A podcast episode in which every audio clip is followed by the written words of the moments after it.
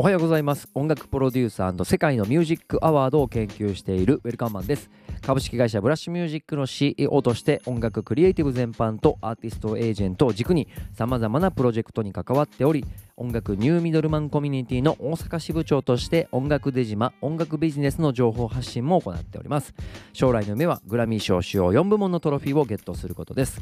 この番組は世界の音楽ビジネスニュース世界のミュージックアワードに関連するアーティストや楽曲を紹介しつつも日本の素晴らしい音楽もお届けしていきます。世界と日本の架け橋となる音楽情報発信基地になることを目的としております。現在さまざまなプラットフォームでこの番組を視聴できますが4月26日以降は Spotify 独占配信番組となります。もちろん無料ですので今のうち Spotify でのポッドキャストをお楽しみください。はいということで今回も音楽ビジネスニュースをピックアップしていきますが、えー、ミュージックアライジャパンさんよりえー、Spotify グローバルチャートで欧米以外の楽曲が増加中海外を目指すアーティストが注目すべきファンステディ最新版とリスナーの傾向というタイトルでお届けしていきたいと思います。Spotify のグローバルチャートに入ってくる楽曲やアーティストの傾向は現在どれほど変わってきたのでしょうか？Spotify が先日公開したリサーチの最新版ファンスタディでは欧米以外のアーティストの成長に関する興味深い数値を明らかにしています。Spotify によれば2021年にウィークリートップソングスグローバルチャートでトップ、えー、200に入った楽曲の20.9%が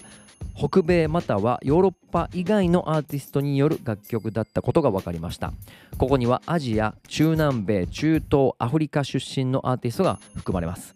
えー、これは2020年の 15.2%2019 年の10.8%から着実に増加傾向にあります。Spotify が世界的に普及し続ける中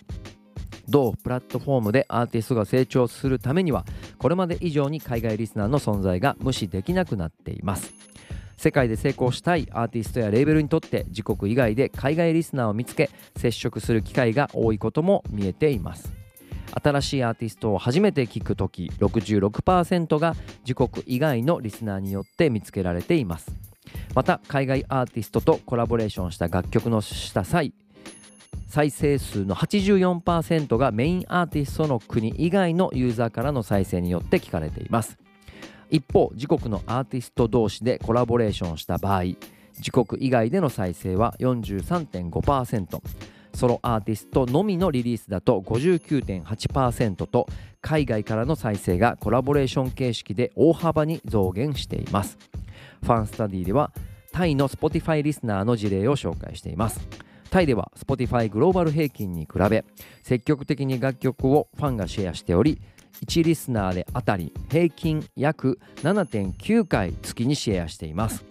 これはグローバル平均より80%高い数値です。Spotify はファンが楽曲をシェアするためには Spotify、キャンバスを設定していくことをレコメンドしていますと、そういった内容になってます、えー、ここでですねピックアップしておきたいのはまずえー、っと2021年のウィークリートップソングスグローバルチャートでトップ200に入った楽曲の20%が、えー、アジア中南米中東アフリカ出身のアーティストだったということですね。これが年々すごいスピードで成長してきてますよっていうことですね。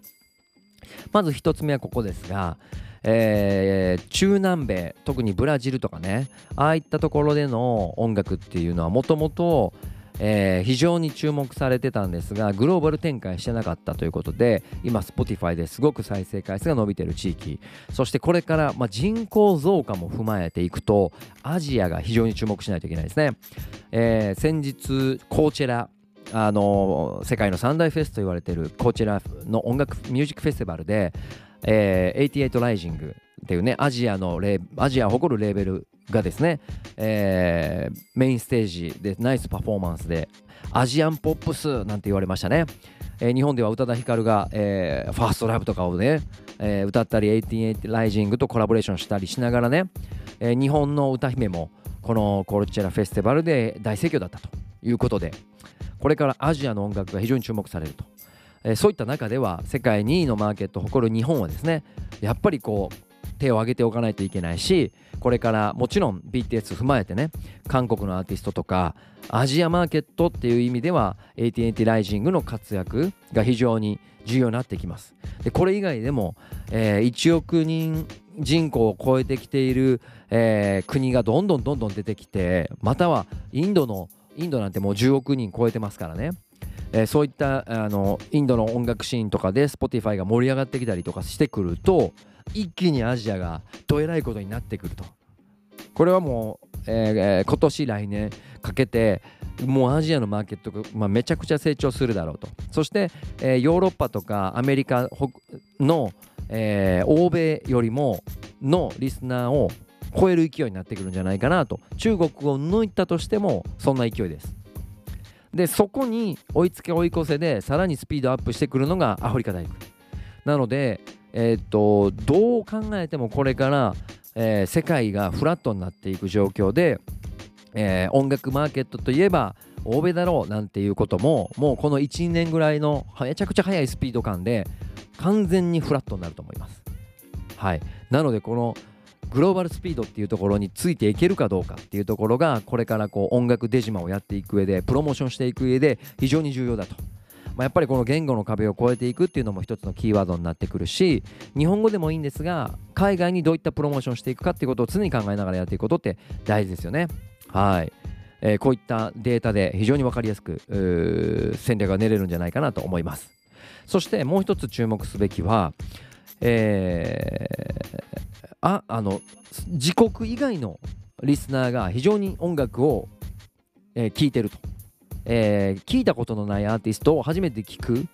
ケースでは自国以外の、えー、方が多いというね。そういうデータですねこれもね。でこれはもう一つは Spotify のアルゴリズムに、まあ、非常に重要な関連性があるのかなと思っていててで僕ももちろん Spotify 大好きでですね常にあの Discovery Weekly ってね Spotify がアルゴリズムから毎週僕に、えー、この曲いいんじゃないですかってピックアップしてくれるやつは毎回ピックあのチェックしてますがやっぱり好きなやついっぱいあるんですね。でしかも知らないアーティストだらけで、えー、国もいろんな国の音楽を聴いてますでちょっといいなと思ったアーティストを検索すれば、えー、全然聞いたことのない例えば、えーと、北米の、あのー、いわゆるジャズ系のアーティストだったとか、えーと、中東系の、えー、ヒップホップのアーティストだったとかもうそういうことがもう日常茶飯事今でも行われてて僕の Discovery Weekly のプレイリストでさえもうグローバル化しております。はい。で50曲ぐらいの中で唯一日本の曲1曲あるかないかぐらいなんですよいつも。なので僕がほとんど新しい音楽に出会うのは本当にもうグローバル化してます。でまだやはりこうメーカーの力とかいわゆるそのレコード会社の力みたいなことである程度プレイリストはあの、パワーバランスがあると思うんですね。なのでまだまだこうおすすめに乗ってくる曲とかね、えー、ランキングっていうのはやっぱりあのー、欧米のアーティストが多くはなってくると思います。やっぱりこうレコード産業として音楽産業として売り上げが上がっているのが欧米なんでどうしてもそういう風にはなるでしょうね。ただ再生回数がこのアジアのローカルアーティストとか、えー、中南米のローカルアーティストとかがこう勢い増してくるといよいよ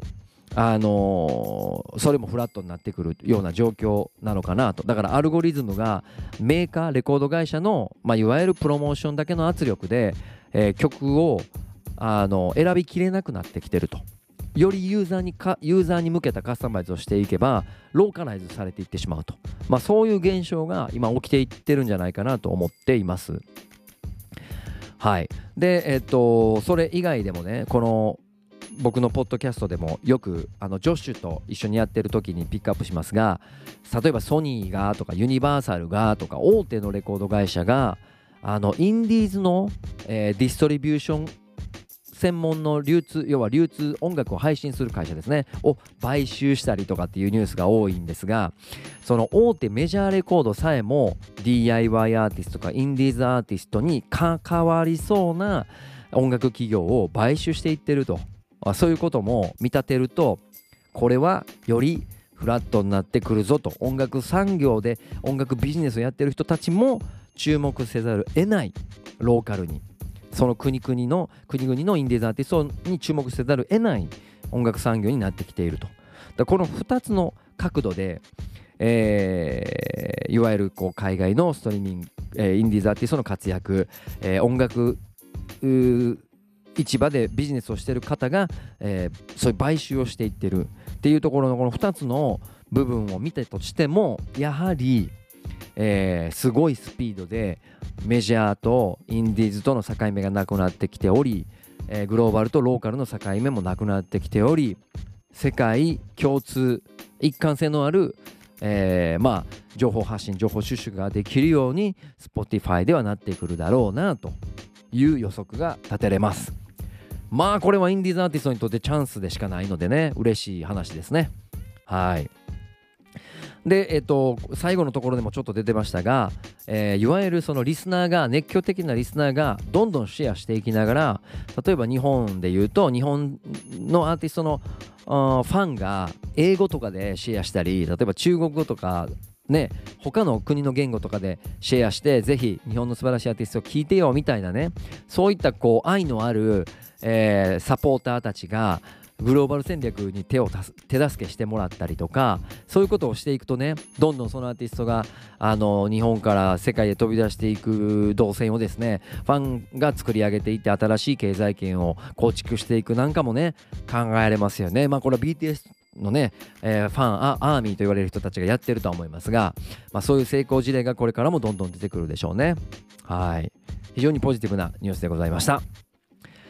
はいということで今回のニュースは以上でございます。それでは最後にお知らせです。真空管とは日本の音楽コンテンツを世界へをモットーに掲げた音楽ストリーミングプラットフォームであり月額1000円でライブアーカイブやオリジナルコンテンツが見放題です。また真空管 for アーティストというクリエイターやアーティスト向けの音楽活動サポートプラットフォームもあります。Spotify 含めた全世界への音楽配信、ライブストリーミング配信、チケット券売まで様々な活動サポートを用意しております。ぜひ概要欄よりどちらのサイトもチェックしてください。それではまた次回お会いしましょう。ブラッシュミュージックのウェルカムでした。